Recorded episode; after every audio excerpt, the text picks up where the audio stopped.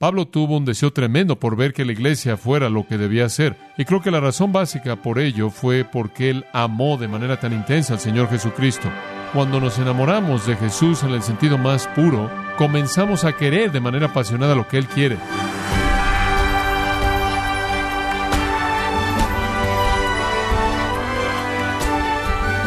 Queremos darle las gracias por acompañarnos en su programa Gracias a vosotros con el pastor John MacArthur. La iglesia es la única expresión terrenal del cielo. Es el lugar donde la alabanza y la adoración fluyen. Dado que la iglesia es un lugar tan especial, ¿de qué forma un creyente puede mostrar amor por la iglesia? Acompáñenos cuando el pastor John MacArthur nos da una mirada a las características que el apóstol Pablo muestra en su amor por la iglesia, en la serie Por el amor de la iglesia, aquí en gracia a vosotros. Continuamos esta mañana en nuestro estudio del capítulo 20 del libro de los Hechos. Y qué emocionante es entender estos principios del ministerio del apóstol Pablo. Y en este pasaje en particular, en cierta manera nos hemos desviado de el análisis cercano versículo a versículo y en cierta manera nos hemos adentrado en la dimensión de la vida personal de Pablo que ha sido presentada a manera de referencia aquí en este pasaje y ha sido un gran gozo. Ahora, en este pasaje, en los versículos 1 al 17, vemos el amor de Pablo por la iglesia implícito. Y no está aquí directamente, está aquí indirectamente. Y yo, en cierta manera, leí entre los espacios en blanco un poco, traté de percibir el sentimiento del pasaje sin adulterar su significado. Pero oigo y veo aquí conforme me muevo con Pablo y visualizo y trato de ver de manera realista lo que está pasando en estos 17 versículos y simplemente veo el amor emanando en los espacios en blanco, hay seis diferentes cosas aquí que expresan el amor de Pablo. Su afecto, su dádiva, su enseñanza, su persistencia, su disponibilidad y su preocupación. El tercer punto, vemos su amor en Hechos 20 en tercer lugar en su enseñanza. Y quiero pasar un minuto en esto porque es tan importante para mí. Dice en el versículo 2, y después de recorrer aquellas regiones, y de exhortarles con abundancia de palabras, llegó a Grecia. Otra cosa que sé que es una prueba de que él amaba la iglesia fue el esfuerzo tremendo que él pasó en enseñarles. ¿Sabe una cosa? Lo más grande que yo puedo hacer para probar mi amor a la iglesia es enseñar a la iglesia. Yo creo que eso es verdad. Yo creo que eso es lo más grande. Yo creo que usted tiene una progresión. Creo que fue maravilloso que Pablo mostró afecto físico. Fue más maravilloso que él cubrió necesidades financieras. Fue súper maravilloso que Él les dio verdad espiritual, ¿verdad? Porque esa es la médula. Eso es lo que los hace crecer para hacer todo lo que Jesús quiere que ellos sean. Él los amó y les dio mucha exhortación, mucha enseñanza, mucha predicación, mucho aliento. ¿Sabe una cosa? Es un principio simple. Si usted realmente ama a sus hijos, usted les va a enseñar, ¿verdad? Cuando yo vea a un hijo que no está instruido, un hijo indisciplinado y rebelde, yo asumo que los padres no amaron al hijo. Pueden decir que aman al hijo, pero no aman al hijo. Y el sentido más verdadero del amor, porque si realmente amaran al hijo, le habrían dado al hijo los principios que habrían hecho que su vida fuera satisfactoria, ¿verdad? Y entonces tenemos lo mismo aquí. Si usted realmente ama a la iglesia, usted va a enseñar a la iglesia. Usted hará que la iglesia tenga los recursos para crecer en Cristo. Si usted ama la iglesia. Y aquí está la marca de un ministerio amoroso enseña al rebaño, enseña de manera incansable, de manera abnegada, no motivado por sus propios deseos o sus propias ideas o sus propias opiniones, sino por la necesidad de ellos de alimento espiritual. Ahora hay un ministerio y eso es alimentar al rebaño. Ese es el ministerio y no puedo resistir una tangente breve de este tema porque creo que tiene una importancia estratégica. Y a veces me preocupo en la actualidad. Oro a Dios porque haya predicadores que levanten esta generación. Yo sé que Dios va a hacer eso, pero veo a tantas personas, veo tantos seminarios y a tanta gente en denominaciones en donde la predicación simplemente es minimizada. En la primera iglesia la predicación era central, la predicación era la clave de todo. El centro de todo fue la proclamación de la verdad de Dios. Y todavía creo que es una prioridad. En 1 Timoteo, cuando Pablo escribió a Timoteo, quien es un predicador, él dijo esto, versículo 13. Capítulo 4, 1 de Timoteo. Escuche, entre tanto que voy, ocúpate en la lectura, la exhortación y la enseñanza. Tres cosas. Lee el texto, aplica el texto y enseña el texto. ¿Y sabe lo que es eso? Eso es predicación expositiva. Y él dijo, sigue haciendo eso, no lo descuides, medita en eso y entrégate de manera completa a eso. Ten cuidado de ti mismo y de la doctrina. Más adelante, en 2 Timoteo, él le volvió a escribir, simplemente en caso de que se olvidara, y le dijo, Timoteo, que prediques la palabra, a tiempo y fuera de tiempo. Redarguye, reprende, exhorta con toda paciencia. Y él dijo, acuérdate, va a venir el día cuando no soportarán eso. Y creo que estamos viviendo en ese día. Creo que la iglesia se ha diluido tanto y se ha alejado tanto de la predicación apostólica de la cruz y de la predicación poderosa de la verdad de Dios, que la iglesia se ha convertido en todo tipo de cosas diferentes de lo que debe ser y debe ser un centro de enseñanza y proclamación, instruir a los santos, alimentar a los santos para que puedan salir a ganar a otros. Y sabe una cosa, hay razones para esto. Permítame tan solo compartir, esta es una tangente, permítame tan solo compartir algunas cosas. Creo que hay razones por las que la predicación es minimizada en la actualidad. Y lo es, créame. Usted tiene que ver unos tres o cuatro seminarios en todo Estados Unidos si quiere encontrar predicadores que estén saliendo. Simplemente no está sucediendo. Y muchas de las denominaciones ni siquiera consideran esto como una opción. El tener un púlpito dinámico es casi algo muerto. Pero creo que una de las razones por las que tenemos esto, creo que es en primer lugar porque hay una pérdida en la creencia en la autoridad de las escrituras. Como puede ver, si usted no cree en la autoridad de la palabra de Dios, usted no puede proclamar nada. Lo único que usted puede tener es una discusión o puede tener una plática acerca de cierta opinión o una perspectiva. Pero si usted no cree que la palabra de Dios tiene autoridad y de manera inherente es la verdad de Dios, entonces usted no puede predicar. Entonces usted no tiene convicción alguna. Usted no sabe con qué está tratando. Opiniones. Lo segundo que creo, y creo que esto está en el otro extremo, es el aspecto liberal, pero creo que en muchos casos nosotros fundamentalistas hemos contribuido a la pérdida de la predicación. Dice usted, ¿de qué manera? Creo que muchas personas reaccionan a los púlpitos profesionales. Y si usted estudia la historia del fundamentalismo, la historia de los evangélicos en los últimos 50 o 100 años, usted encontrará que hay muchos hombres que dominaron el púlpito y lo usaron como un gran martillo para martillar las cabezas de su congregación. Lo usaron como un trono a partir del cual dictaron.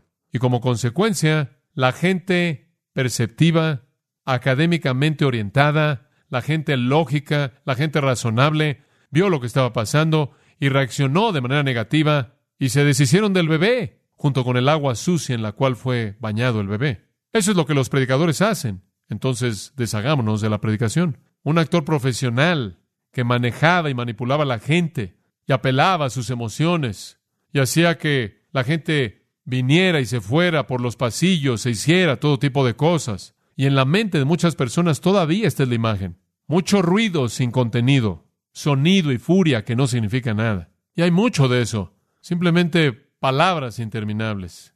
Y creo que en gran medida ese tipo de predicación ha hecho tanto por destruir la respuesta positiva a la predicación como lo ha hecho el menosprecio de la autoridad hacia las escrituras. En tercer lugar, y otra cosa, yo creo que la iglesia ha sido invadida por medios masivos de comunicación, materiales, música y testimonios. Y creo que esto ha sido un problema. Dice usted, ¿qué quieres decir con eso? Bueno, Usted sabe, solía ser que la iglesia se congregaba para oír la palabra de Dios. Pero después alguien pensó, bueno, no será bueno si tuviéramos esto, esto y eso. Y todo el mundo comenzó a volverse creativo. Y crearon tantas cosas que ahora hay un millón de cosas que están luchando por la hora que solía darse a la predicación. Todo tipo de cosas maravillosas. Películas y musicales y todo tipo de materiales nuevos y nuevas cosas electrónicas y simplemente una cantidad tremenda de cosas. Y algunas de estas cosas son muy, muy excelentes y muy, muy buenas. Solemos congregarnos para la predicación y la enseñanza y ahora tenemos el servicio. ¿Qué es eso? ¿Alguna vez alguien ha entendido lo que es eso? Yo no tengo la menor idea. ¿Qué quieres decir con el servicio? Entonces lo llamamos la comunión de adoración en la mañana y una hora familiar de la Biblia en la noche, porque no sé lo que es el servicio. Y no he encontrado a nadie más que lo sepa. Y sabe una cosa, ahora tenemos a gente que dice, bueno, nos gustaría tener mucha adoración. Bueno, entonces, ¿qué es adoración? Martin Lloyd Jones dice, si la predicación se ha desvanecido, entonces ha habido un incremento en el elemento formal del servicio. La manera de recibir la ofrenda de la gente inclusive ha sido ahora más formal. Eso llena el tiempo en algunos lugares. No aquí, eso espero, pero en algunos lugares.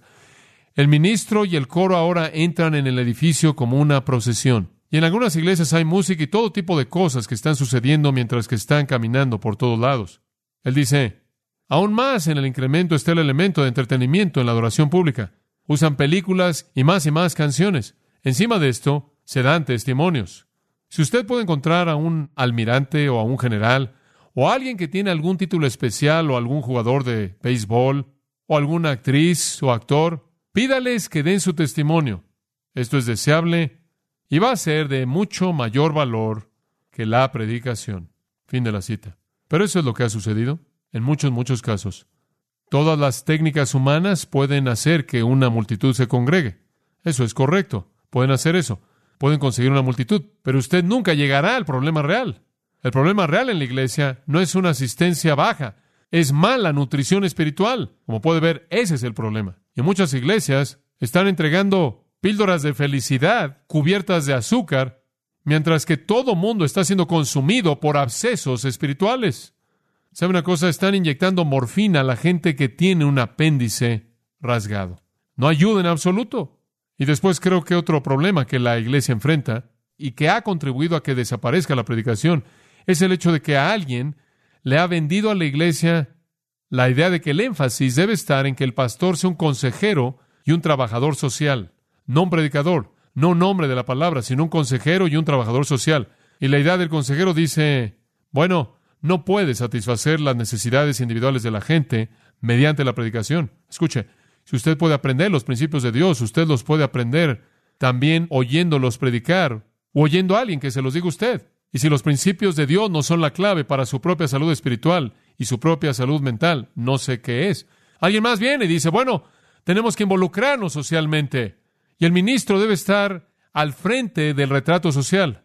Oh, tengo un buen pasaje que siempre uso para gente que dice eso, y ese es Hecho 6, y es muy claro. Simplemente dice esto, que las viudas griegas no estaban recibiendo lo que debían recibir. Alguien no estaba cubriendo las necesidades de ellas. Ese es un problema social. Las necesidades de las viudas hebreas estaban siendo satisfechas, pero las viudas griegas estaban diciendo, los judíos no están siendo justos. Entonces fueron con los apóstoles, oigan, tienen que atender el problema social, alimento para los necesitados.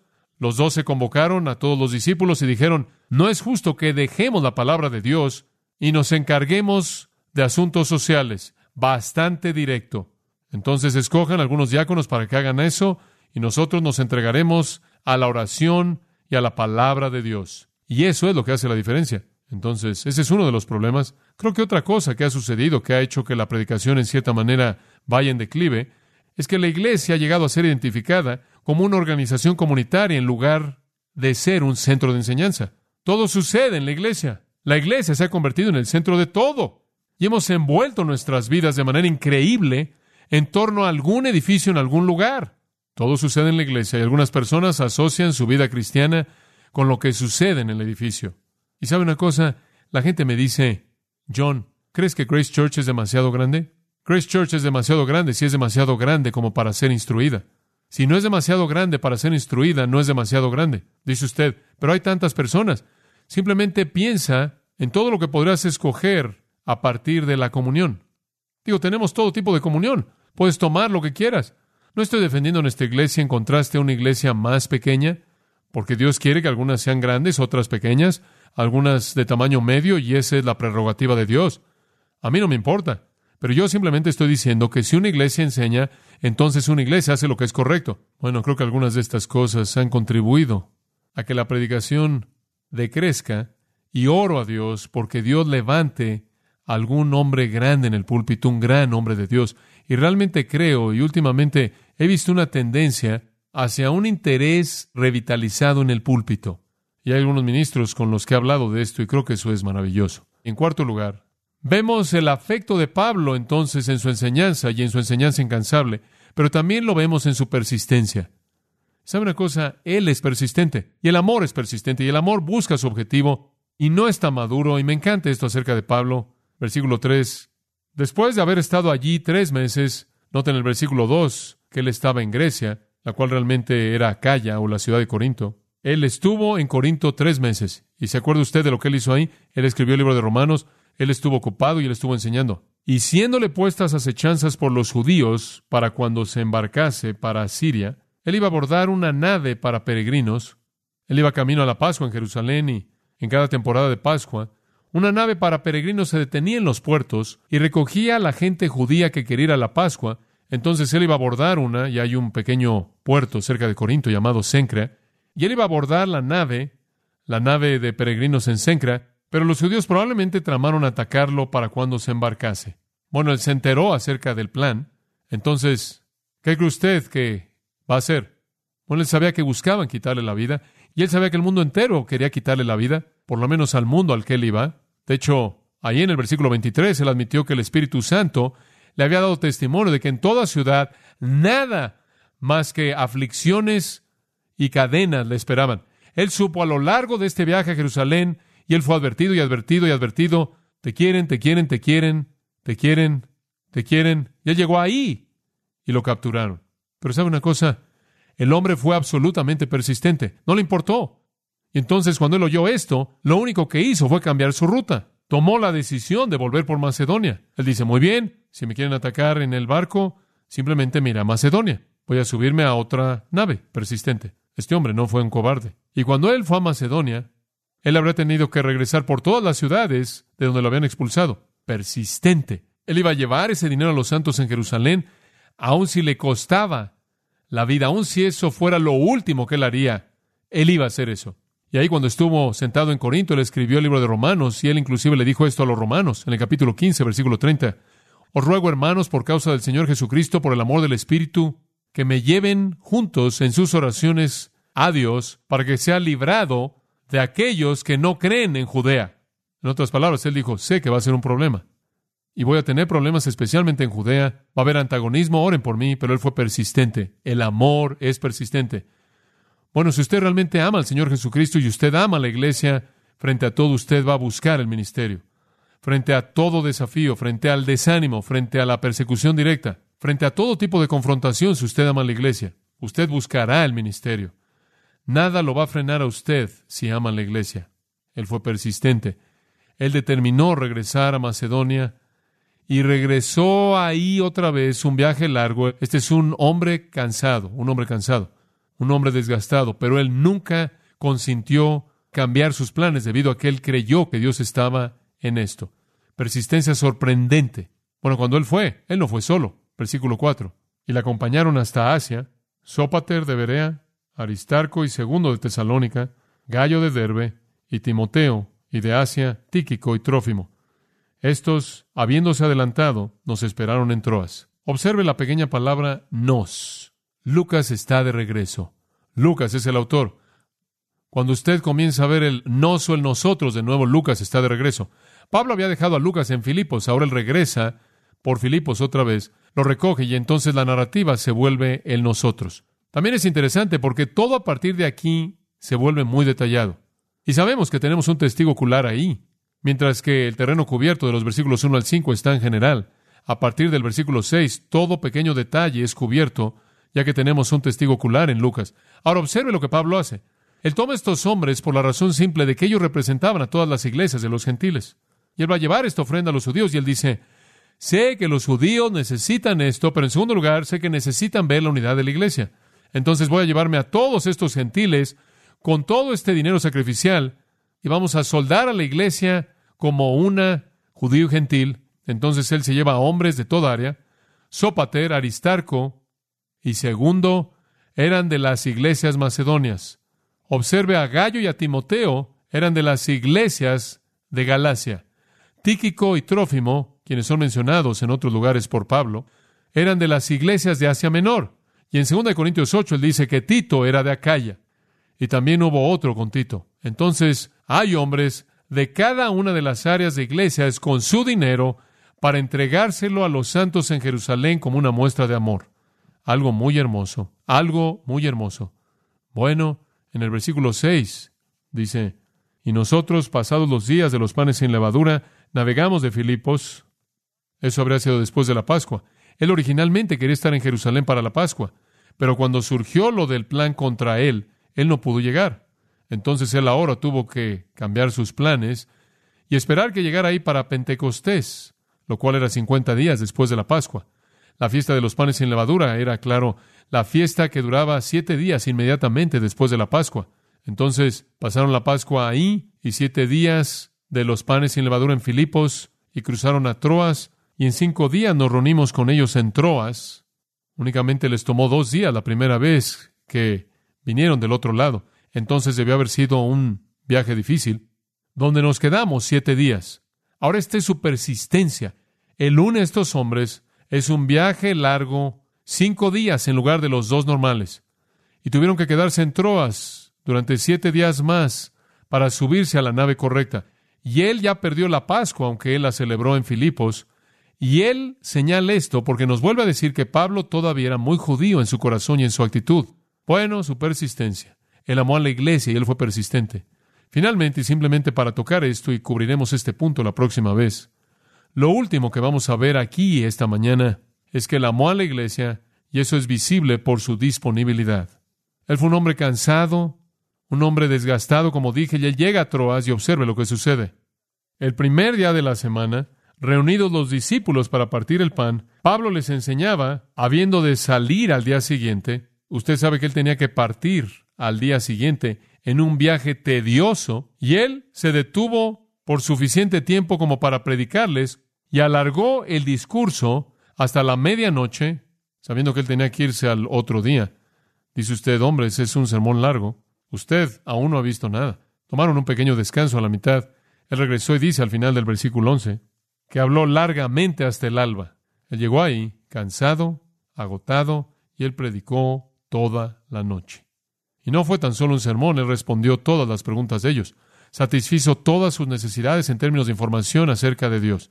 Disponibilidad. Ahora, eso tan solo es una pista inicial de su disponibilidad. Hay otra pequeña afirmación hermosa en el versículo 13 que vamos a ver la próxima vez. Nosotros, adelantándonos a embarcarnos, navegamos a Son para recoger allí a Pablo, ya que así lo había determinado, queriendo él ir por tierra. Mientras que los hombres se subieron a la nave, y viajaron por más de 30 kilómetros a Azón, más de 30 kilómetros por agua. Pablo caminó a Azón y hubo una razón muy específica. Este fue un hombre disponible. Aquí estuvo él en Troas y él se entregó toda la noche. Permítame tan solo tomar un pensamiento y después cerraremos. Observe el versículo 7, el primer día de la semana. Ahora ahí está la primera afirmación directa del tiempo en el que la iglesia se reunía. ¿Cuál es el primer día de la semana? Domingo. Ahora, el domingo se llama en las Escrituras el día del Señor. En Apocalipsis 1.10, Juan dijo, estaba en el Espíritu en el día del Señor. Entonces, aparentemente ya para ese entonces, los cristianos habían conocido el domingo como el día del Señor. Y así es como lo debemos conocer, como el día del Señor. En 1 Corintios 16.2, Pablo dijo, aparten cada uno de vosotros en el primer día de la semana. Se convirtió el patrón para la primera iglesia, el primer día de la semana. Y sabe una cosa, la primera reunión que la iglesia jamás tuvo después de la resurrección fue el primer día. ¿Se acuerda que estaban ellos reunidos ahí en un lugar y Jesús atravesó por la pared y entonces se convirtió en el día de conmemoración, el primer día de la semana? Permítame leerle una afirmación interesante. Ellen G. White, quien es responsable por comenzar los adventistas del séptimo día, escribió esto, y cito, Para nosotros, como para Israel, el sabbat es dado como un pacto perpetuo. Para aquellos que reciben su día santo, el día de reposo o el sabbat es una señal de que Dios lo reconoce como su pueblo escogido.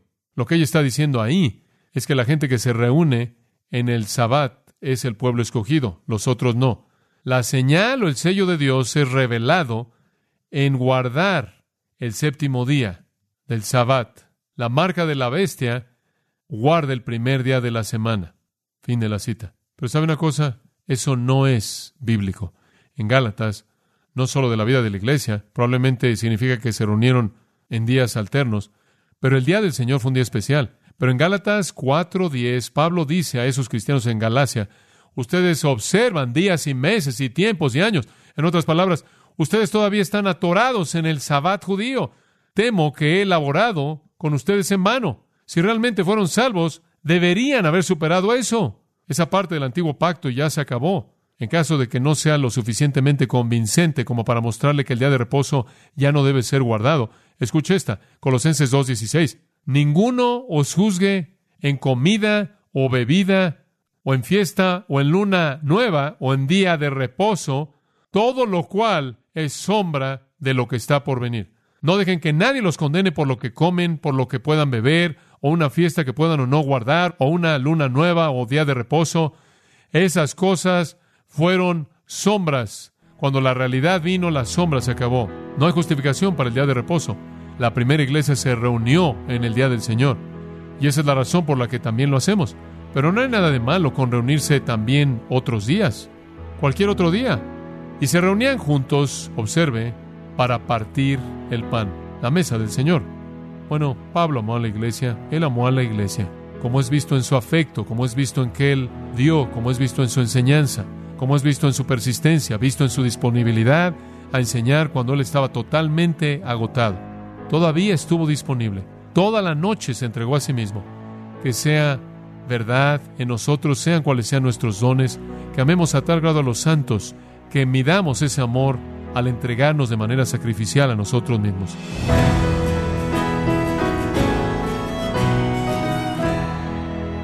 John MacArthur nos enseñó que el apóstol Pablo demostró su amor por la iglesia a través de su afecto, su enseñanza, su persistencia y su disponibilidad para enseñar.